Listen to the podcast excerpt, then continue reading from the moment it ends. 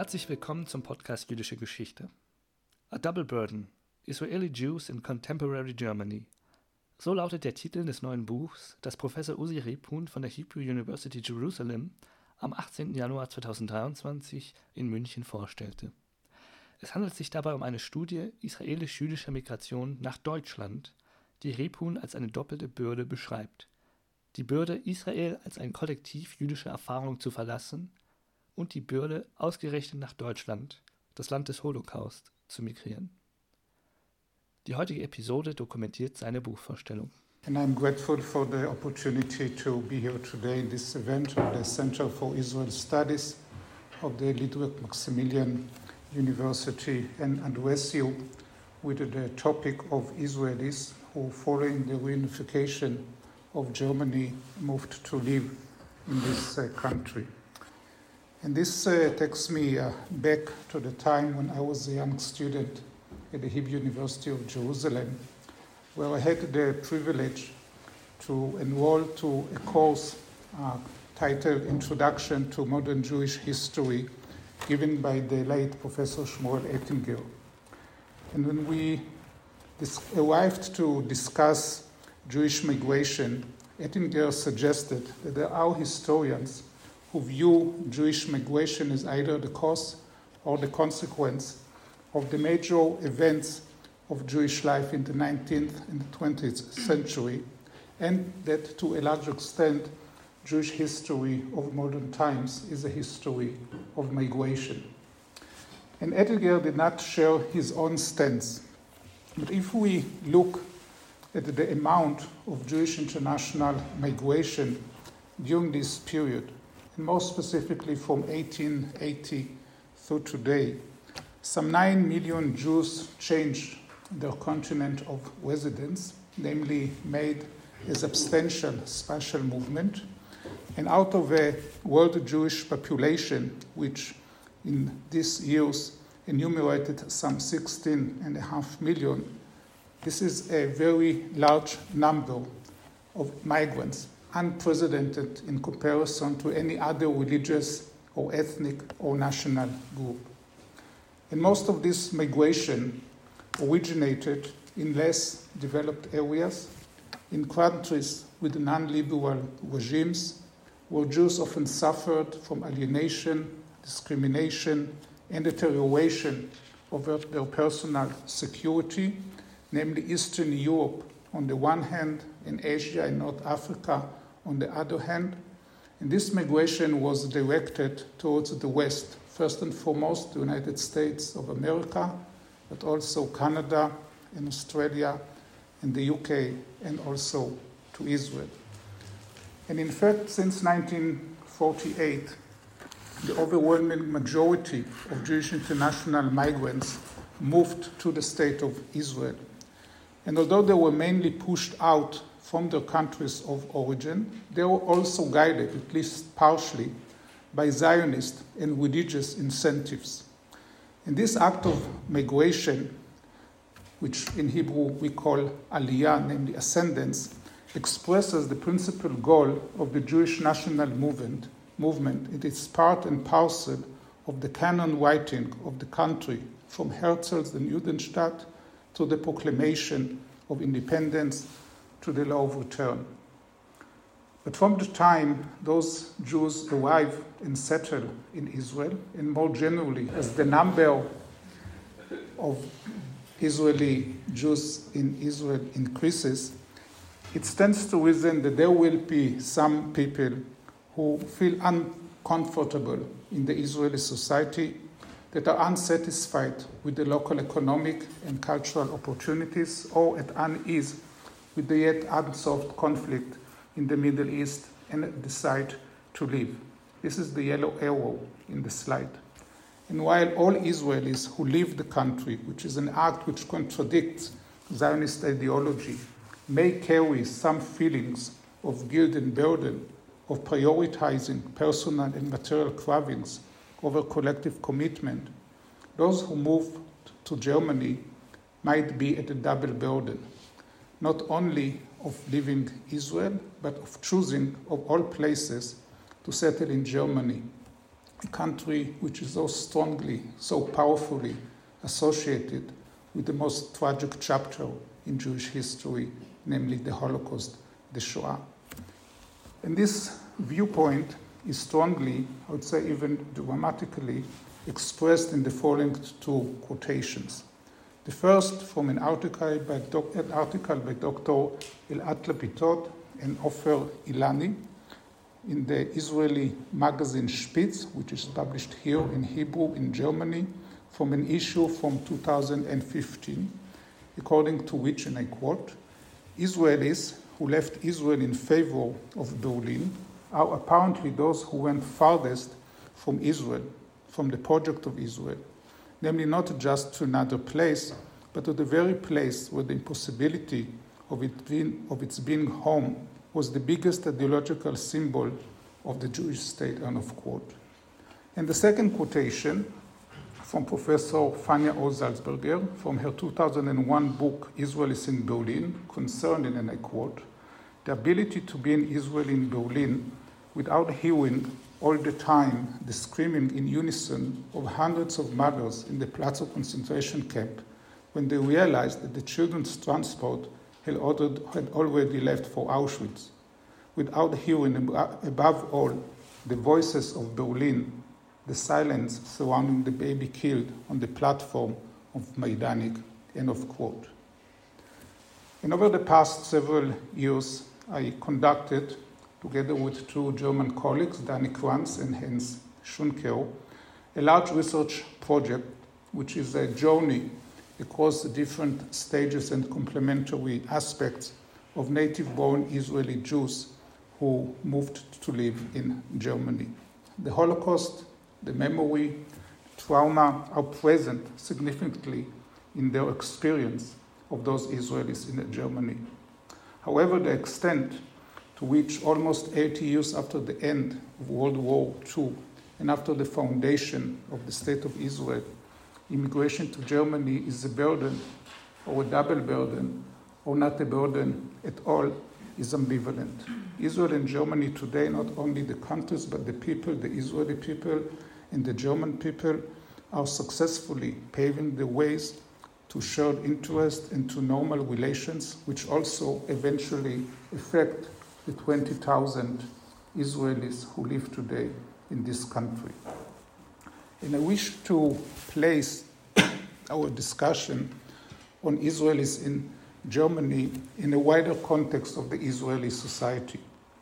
And fresh evidences from a survey study that was conducted last year shows that one third of the Israeli Jews visited Germany at least once, and here we have to take into account and to remember that until 1965, there were no diplomatic relations between the two countries. On, on, and on the Israeli passport, there was a stamp explicitly indicating that it's valid for all countries, with the exception of Germany, la exception de la Allemagne.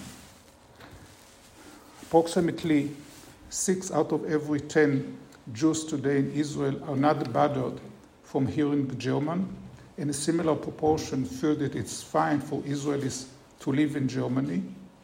Seven out of every 10 assess the relations between Israel and Germany today as normal, and as high as 90% are indifferent to buying German original products, or at least will buy them as long as they are of better quality or less expensive than other products. And in reference to this last observation, I wish to refer to a column by Israeli President Isaac Herzog from Rosh Hashanah Eve last September in the Daily Yediot Ahronot, where he shares with the readers the story of his own family, and especially that of his father during World War II. And he emphasizes in this article that he remembers as a child that when his father was about to buy a new car, he refused to buy a German car. But today in Israel, the presidential car, and for that matter, the car of President Herzog is Audi, and we can see the logo or the trademark of Audi on the rear wheel. And it's not only the president, but also the prime minister, the Minister of Defense and key political figures who use this type of car. This is today the representational car of top Israeli political and public leadership. So, with those attitudes, I would say rather sympathetic attitudes of the general Israeli Jewish population toward Germany, among those who moved and settled in Germany, the relations to their new country might be even stronger, but at the same time also dialectic, because this is uh, because it is apparent that most of them come from families of European background, namely of Ashkenazic extraction, which in one way or another are associated with the Holocaust. More specifically, close to one third of the Israelis in Germany have at least one family member who was born in Germany. More than half have parents or grandparents were Holocaust survivors, some of whom probably overlap with the aforementioned group of being from a family of German origin. A similar proportion of the Israelis in Germany were raised in homes in which the memory of the Holocaust was an important component of their identity, and six out of every 10 Israelis in Germany come from families that received compensation from Germany, most likely in the framework of the 1952 Luxembourg Reparation Agreement between the State of Israel and the Federal Republic of Germany. Nevertheless, despite this strong connection to pre World War II Europe and to the Holocaust, most of the Israelis in Germany receive a moral support or even a strong moral support from their families, both to their decision to leave Israel and for their choosing of Germany as their destination country. This is the yellow part in the two most left bars, or at least their families express a natural stand stance, this is the green part. Less than one quarter encounter a reservation on the part of their families to this act. This is the blue part. And interestingly, as the two white bars show, Israelis from families of Holocaust survivors enjoy much more support for their move to Germany as compared to their counterparts from families with no such a background or even non European extraction at all. And one of the Israelis in Germany from a family of Holocaust survivors described this as follows When I told my survivor grandmother that I was going to move to Germany to study, she was supportive of my decision. She told me that the Jews have been living in Europe for centuries, and we have been in the Middle East for only two generations. And I'd like to offer three possible explanations for these findings of the very strong support of Holocaust survivors in the move of their family member, often a child or a grandchild, to Germany. First is that those survivors, because of their personal experience in the past, are highly sensitive to personal safety. And given the complicated security situation in Israel, and the ongoing tension between Israel and its Arab neighbors, they might see a better future for their offspring elsewhere, and Germany is included. A second explanation is that being of European background enhances their acquaintance with the continent, including the changes over time in the German society, and therefore much willingness for reconciliation and openness towards Germany. And the third explanation is that some of those people who are Holocaust survivors might have memories of pre 1939 Europe or of pre 1933 Germany, memories which are overall positive, and they see no reason to believe why the experiences today of their children or grandchildren or nieces or nephews could not be similar. And if I quoted the Israeli migrant that her Holocaust survivor grandmother was supportive of her move to Germany, another Israeli who lives in Berlin is of a Yemenite family, and he had a totally different experience. I really cannot stand it when people ask me when I will be coming back or if Germany is good for me. They just don't get it. And when he is asked who particularly bothers him, he mentions his family in Israel and especially second generations, uncles and aunts. And of course, acceptance or rejection of migration to Germany is a more complex matter than the parameters of Shoah and ancestral capture. But it seems that almost 80 years after the end of World War II, many Israeli Jews, whether of European background or not, place the welfare of their children, grandchildren, of, or of other members of the close family above national collective considerations and perhaps over their personal feelings towards Germans in the German state. As Ofri Ilani suggests, ultimately, immediate life is more important than memory, history, and myths. And this point is also averted in strong terms by sociologist Larissa Remennick, according to whom, and I quote, on a deeper level, this wave of immigration often reflects feelings of resentment and hopelessness as to the future in Israel. It signifies the arrival of a pragmatic post Zionist generation that is no longer willing to tolerate under unemployment, high living costs, ineffective government, security threats, and the ongoing demise of the social fabric in their homeland. End of quote. And with this wind behind, or with this tailwind, Israelis arrive in the new country, and their first encounter with the German society and culture is through language, the local language, and especially hearing and speaking.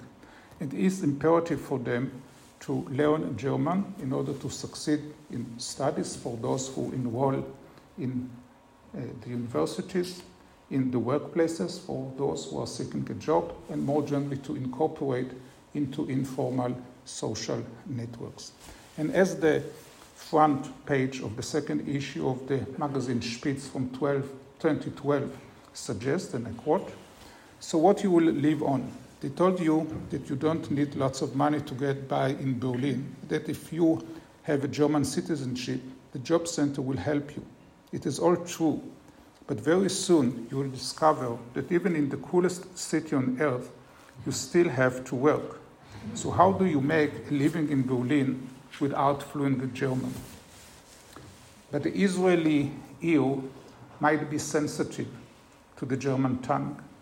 As Oz Salzberger, Gad Yair, Yosef Swade, and others claim, for Israelis, German may carry an emotional charge because of the propensity in Israel to connect specific German words such as Achtung and Arbeit and Raus, if not the language more generally, with the Nazi era and the Holocaust.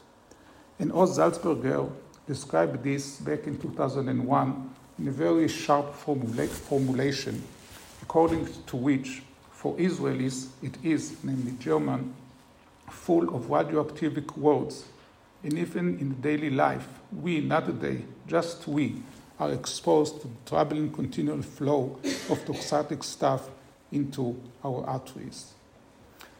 And therefore, many Israelis, Israeli immigrants in Germany react badly to the new language, seeing, seeing it as a burden that has to be suffered, at least upon arrival, arrival but also after many years in Germany. In other cases, however, we found Israelis who were eager to learn German rapidly and fluently in order to understand the local discourse on the German past as well as the discourse on present day Jews and Israel. And indeed, most Israelis in Germany, this is the leftmost bar, have some command of the German language. About one fifth self assessed their proficiency as very good, this is in blue. One quarter is good in yellow, and one quarter is mediocre, the gray part. The remaining have either weak knowledge of German in orange or don't know German at all in green. But the proficiency in German improves with veterancy in the country. After six to ten years in Germany, slightly more than 60% of the Israelis in the country have a good, a very good German, and among those with a veterancy of 20 years or more, all Israelis exhibit a good or a very good German.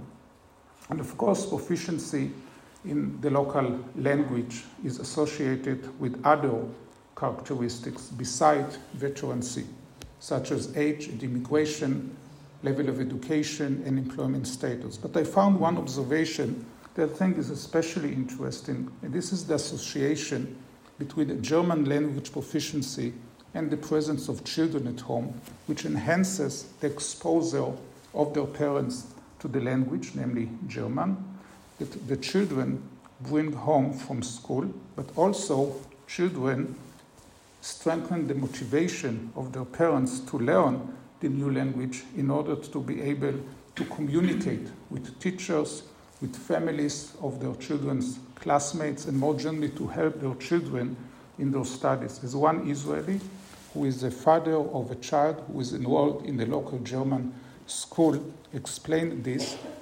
I want to be able to help my son with his homework. As it turned out during our conversation that we had with him, the father wanted to participate in the life of his son, in which the vernacular German was dominant. His wife, also an Israeli of non German background, followed the same logic. She too has stepped up her investment in learning German because she wished to participate as a parent.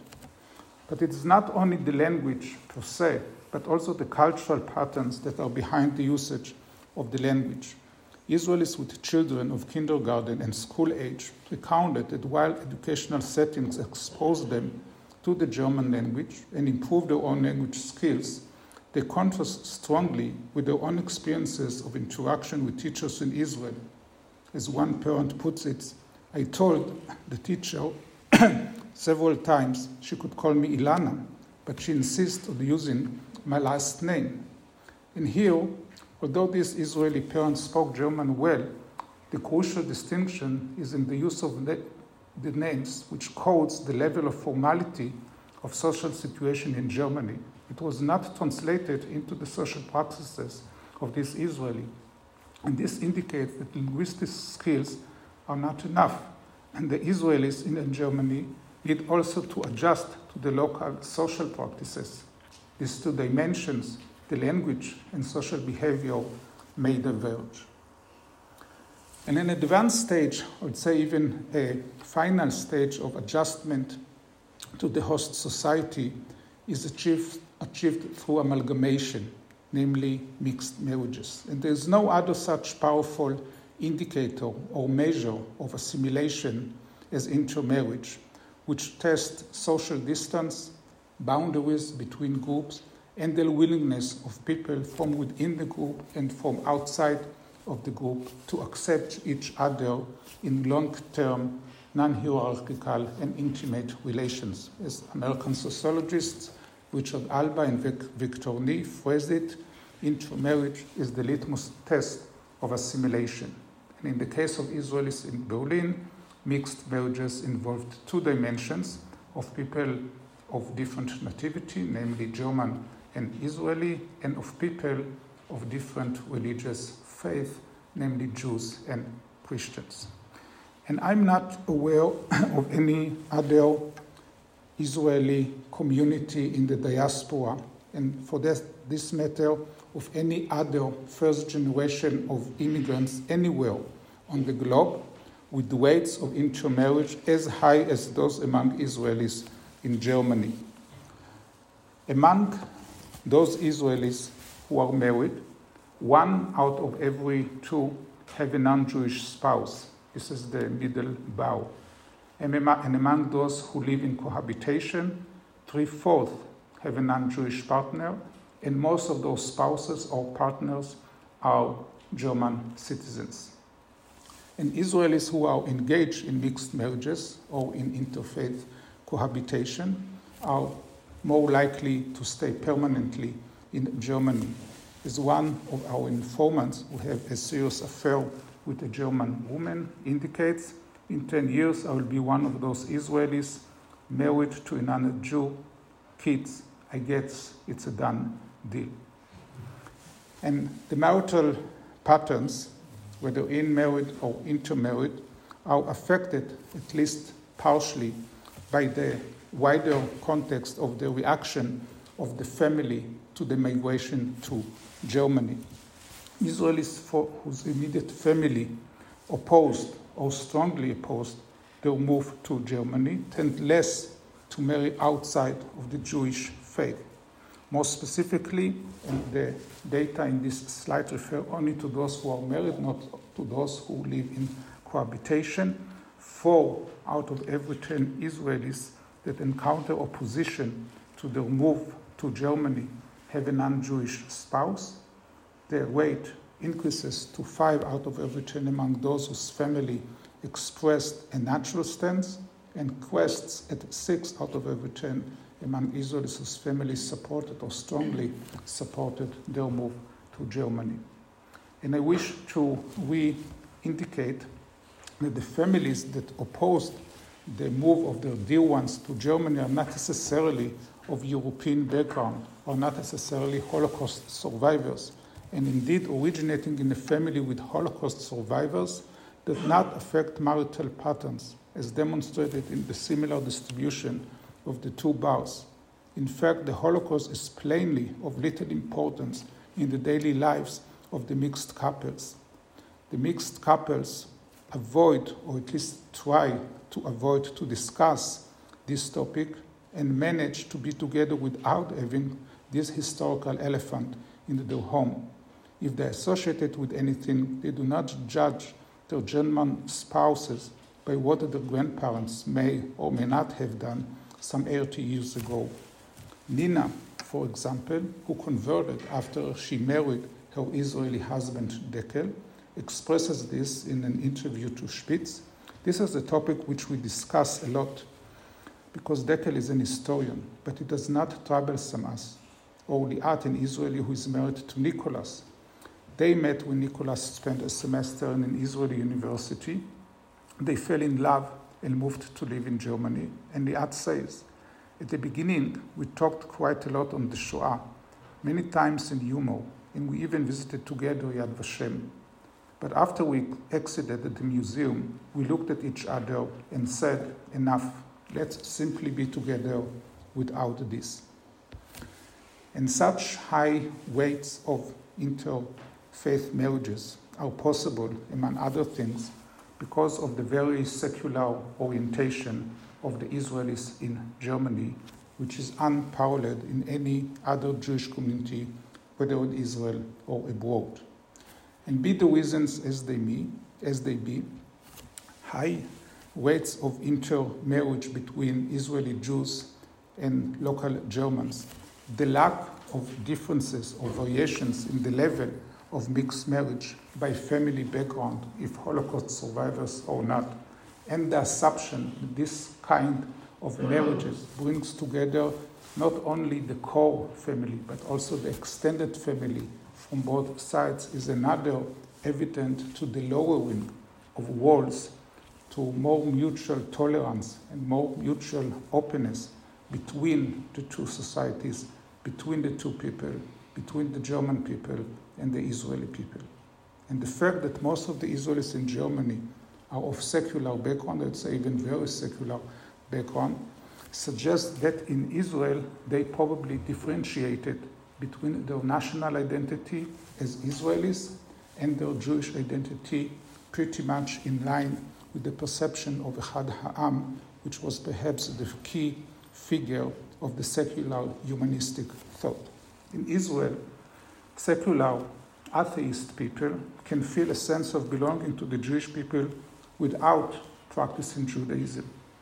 This group identity is ensured by virtue of living in a country with a Jewish majority, by operating in a society, in a society whose official language is Hebrew, where all your schoolmates and friends are Jewish, through serving in the Israeli army, and because there's no separation between state and religion, the Shabbat and the major Jewish holidays are strongly present in the public square.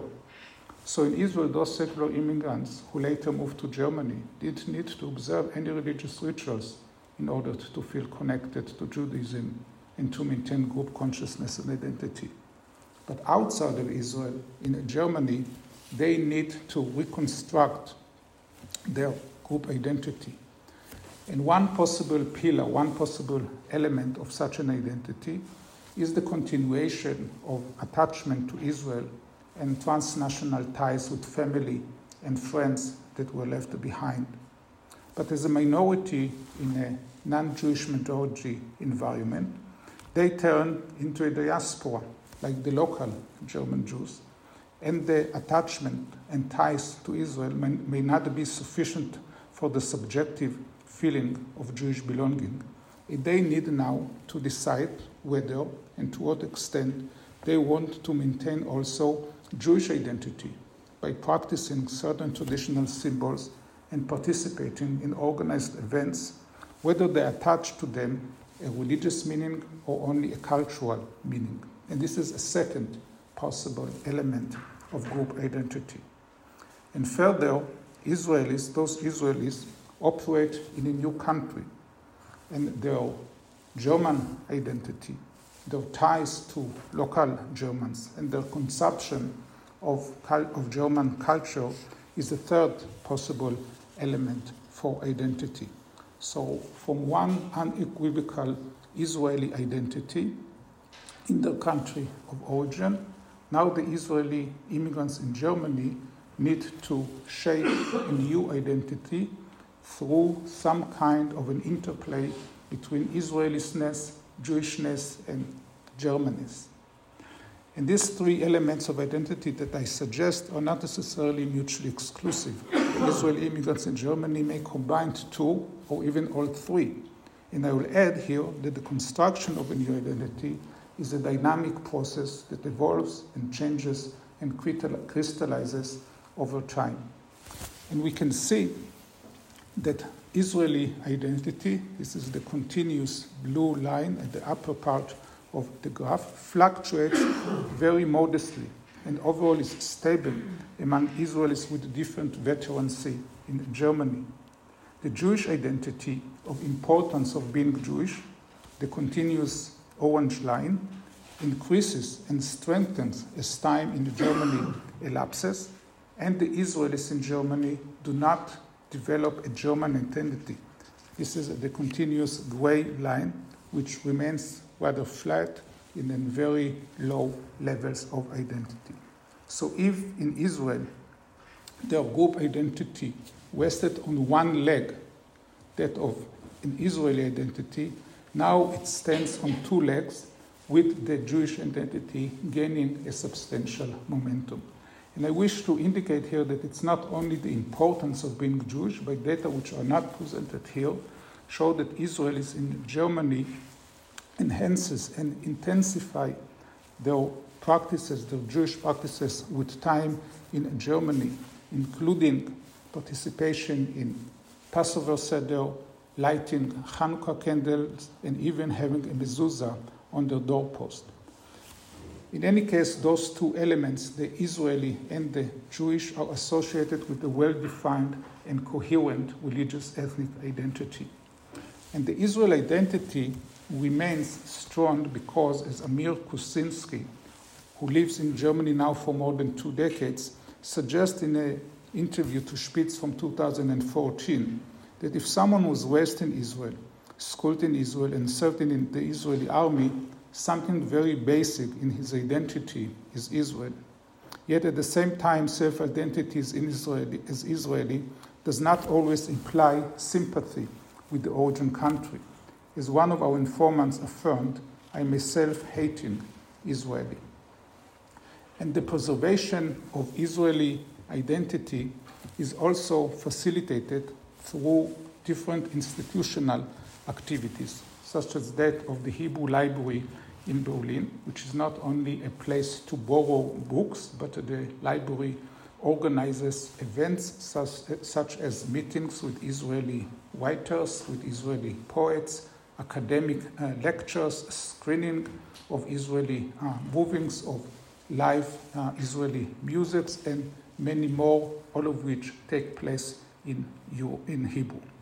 But the strengthening of Jewish identity is not translated or is not channeled into religious belief or observance of religious rituals. The practices that Israel in Germany adapt are more symbolic expressions, intermittent expressions of Jewishness. They are of cultural nature, of participating in social gathering, especially with the major uh, Jewish holidays, of lighting Shabbat candles, of lighting Hanukkah candles, of participating in a Passover Seder, and all of them are being celebrated with a very secular orientation, both in style and in context. For example, we found some uh, events that were generated by Israelis in Düsseldorf, such as a Purim, uh, an Israeli Purim uh, festival, which was directed to Israelis in the area which wanted to experience an Israeli style Purim, including typical Israeli foods. By the way, not necessarily related to Purim, Israeli music, and an encounter with other secular Israeli Jews. And as my co author, Dani Kranz, who attended the event as a participant observer, summarizes this, the organizers gave special emphasis to the notion of secularism in this event and coupled it with an attempt to find a secular Jewish community as the antithesis of a religious one. And as far as we relate to German identity, the Israelis in Germany make a very distinct and clear uh, separation or distinction between the cognitive dimension of their German identity on the one hand and their ties to the new physical, tangible place of living in Germany, studying in Germany, working in Germany, and even raising a family in Germany. The German identity, as we have seen, is weak Yoav Sapir refers to his German identity, saying, I'm really not a German. And Amir Kuczynski adds, saying that in my identity I'm a German, it is not so. It is exaggerated. At the same time, the attachment or the ties to Germany as a place of residence does strengthen over time. This is the yellow dash dot line gradually in German, gradually Germany is becoming more and more home for Israeli immigrants, but those Israelis who live in Germany are not German Israelis. They are not Israeli Germans. There is no assimilation into a German identity. More and more Israelis, immigrants, feel that Germany is a home, but they view home as a physical place and not an emotional or beloved country. And among other things, it is probably possible to see Germany as a home because as time in Germany prolongs, the Israeli immigrants report that they feel more confidence that there's no conflict between the Holocaust, between the Shoah, and living in Germany. This is the green square that line. And a final and complementary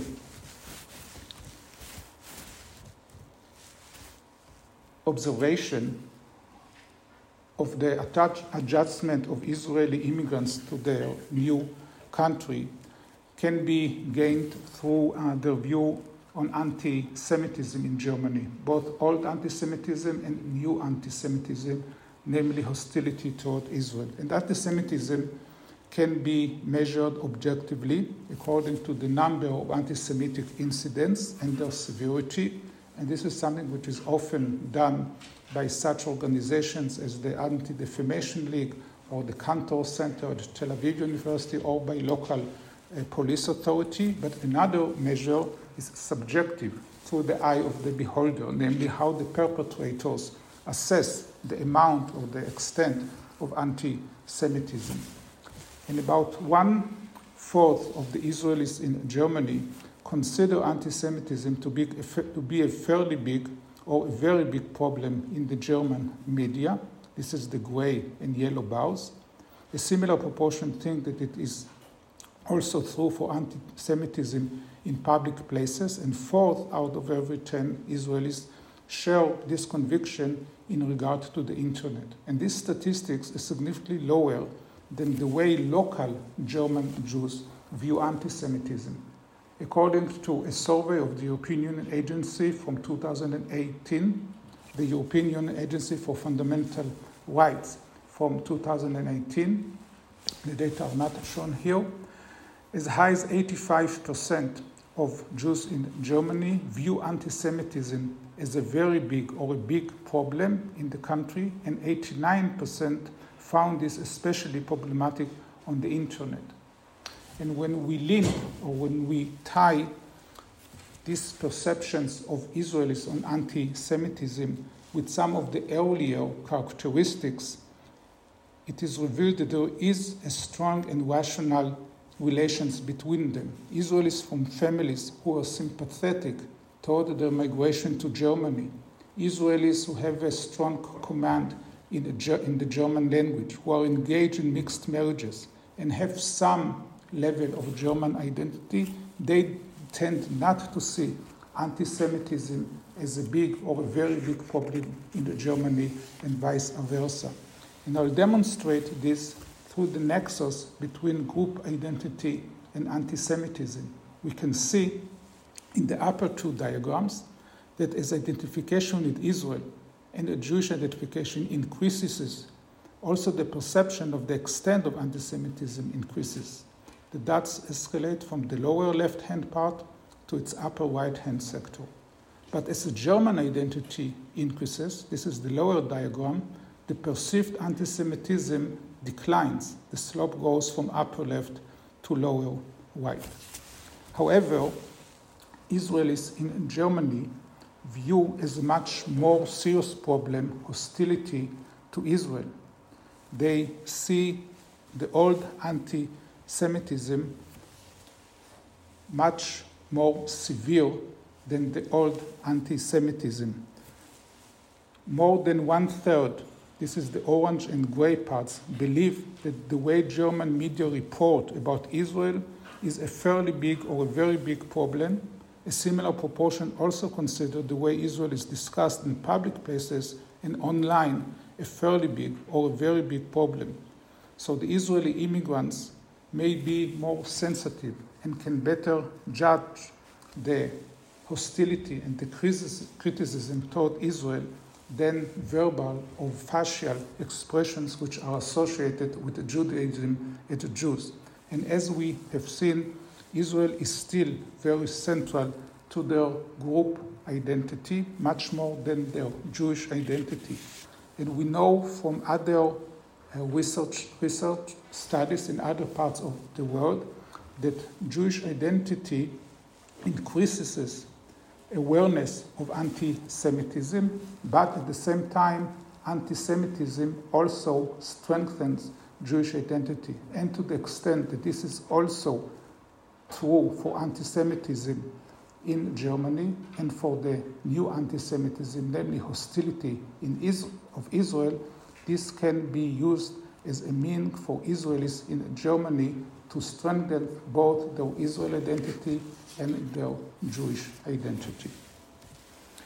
So, in some, and unlike the distant past, Israelis who move today to live in Germany do this under relatively convenient conditions.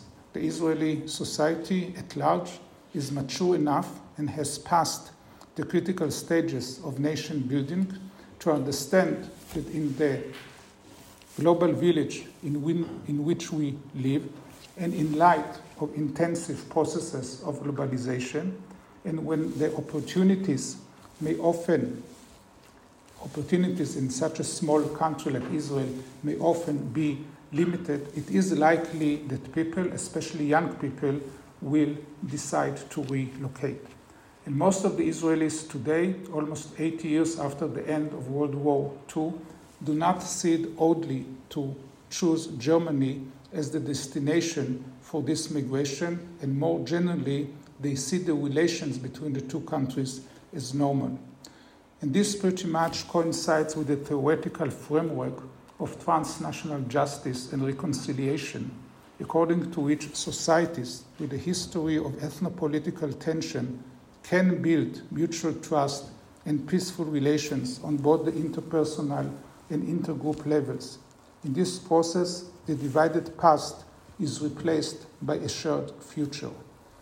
This view on the national sphere penetrates to the level of the family that even if its roots is in Europe of the early 20th century, they express a strong support in their children and grandchildren who decided to move to Germany. And from the time those Israelis arrive in Germany, many of them adjust successfully to the local society and to the local culture. They do not forget the German past, they do not ignore the Holocaust. Some of them are, very, are still very sensitive to different aspects of the German culture, but they manage to accommodate this while preserving the Israel identity and even strengthening their Jewish identity. Thank you.